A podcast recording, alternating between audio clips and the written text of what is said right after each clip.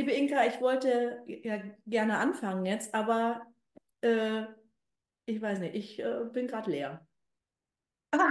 Ich weiß gerade nichts. ähm,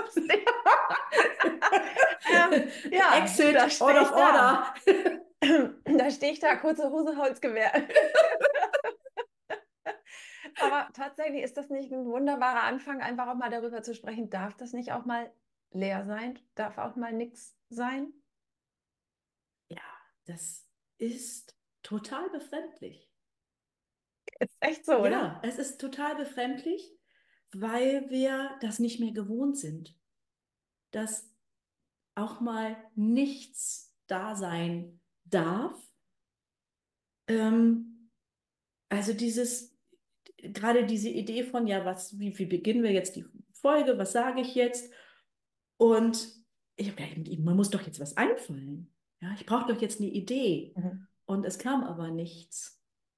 Und ich habe diesen Zustand in den letzten Wochen häufiger erlebt, dass ich da sitze und denke, jetzt brauchst doch jetzt eine Idee, dir muss doch jetzt was einfallen, auch in der Unterrichtsvorbereitung oder für den Singkreis freitags, was wird das Thema sein? Und sitze da und raufe mir die Haare und denke, ich kriege keine, krieg keinen Input. Ja, es gibt's doch alles gar nicht. Ja, und daraus jetzt nicht in die, in die Angst zu gehen oder in die Verzweiflung zu gehen, sondern das als Chance zu nutzen und das Ganze in was Positives umzuwandeln. Das ist jetzt gerade meine Aufgabe und vielleicht geht es vielen von euch da draußen auch, dass ihr aus einer, ich nenne es mal, aus einer Überforderung heraus, also dieser schöne Satz, my brain has to open too many tabs, ja, also zu viele Themen, Ja. das noch und das noch und das noch und ich verliere mich ja auf dem Weg von der Küche in den Abstellraum, habe ich schon wieder zehn Sachen, an die ich denke. Und wenn ich dann im Abstellraum stehe, denke ich, was wollte ich hier eigentlich? Ja. Weil ich gar nicht im, im Hier und Jetzt und im Moment bin, sondern Mhm. weil wir ja mittlerweile überall unterwegs sind. Mhm.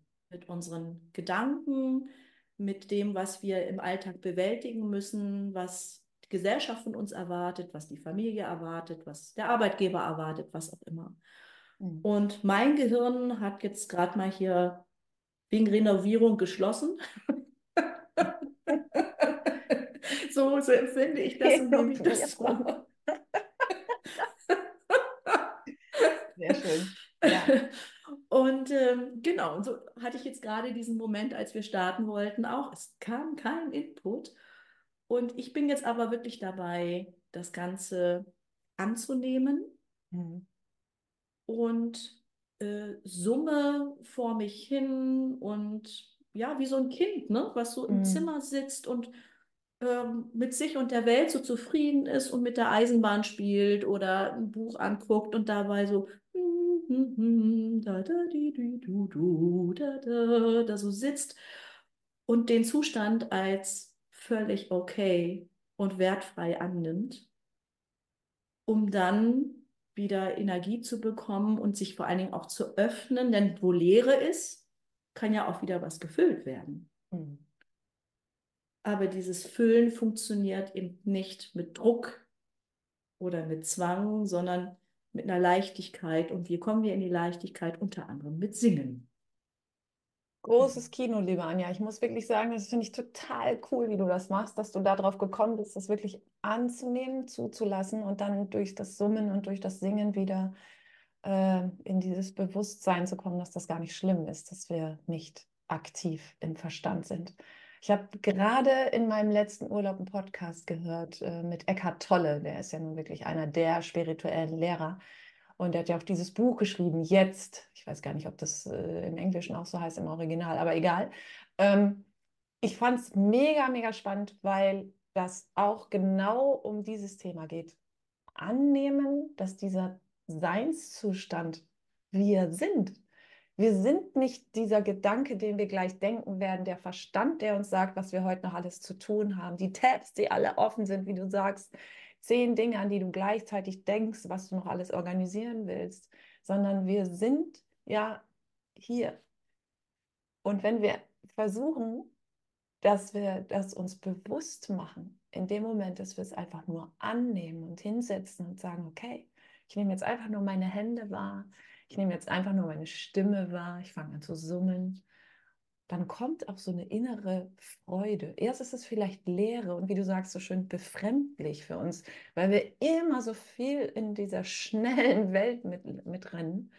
Ähm, und wenn wir das machen, und das war natürlich im Urlaub für mich eine mega äh, Übung, weil da hast du ja dann mal die Ruhe, aber eben kein Buch in die Hand nehmen, nicht lesen, nicht ablenken, nicht Fernsehen gucken, nicht äh, irgendwelche Dinge anschauen und bewerten, wie der wohl heißt und wie hat die wohl den tollen, äh, äh das tolle Sixpack hingekriegt am Strand oder so. Weißt du, immer so in dieser Bewertung sein, dann hast du ja wieder eine innere Stimme, die mit dir spricht. Also bist du wieder im Verstand, sondern das wirklich nur hinzunehmen, anzunehmen und zu sein. Das hat mich so tief geerdet. Und tatsächlich ist bei mir auch intuitiv dann das Summen hinzugekommen. Wirklich ganz, ganz tief. Und so war ich so sehr verbunden mit mir selbst. Da sind Glückshormone entstanden. Teilweise hatte ich das Gefühl, ich, das ist mehr als jede Meditation, die ich in irgendeinem Kloster schon mal hätte machen können, weil das die richtige, wahre Verbindung ist mit meiner eigenen Energie. Richtig gut. Egal, ob wir ohne Holzgewehr oder mit Holzgewehr dastehen. ja, alles gut. Ja. Ähm, weil, oh, also, kein Problem. Siehst Stimme. du? Stimme. ja, genau. Stimme geht jetzt gerade weg. Nee, alles gut. Das äh, soll dann jetzt vielleicht auch so sein. Und wir können ja einfach auch mal in, in Stille diese Folge beenden und die Menschen mit diesem Gedanken des puren Seins loslassen und sagen, verbindet euch doch mal wieder nur mit euch, ohne Bewertung, ohne Verstand, sondern einfach nur sein und dann vielleicht noch ein bisschen summen.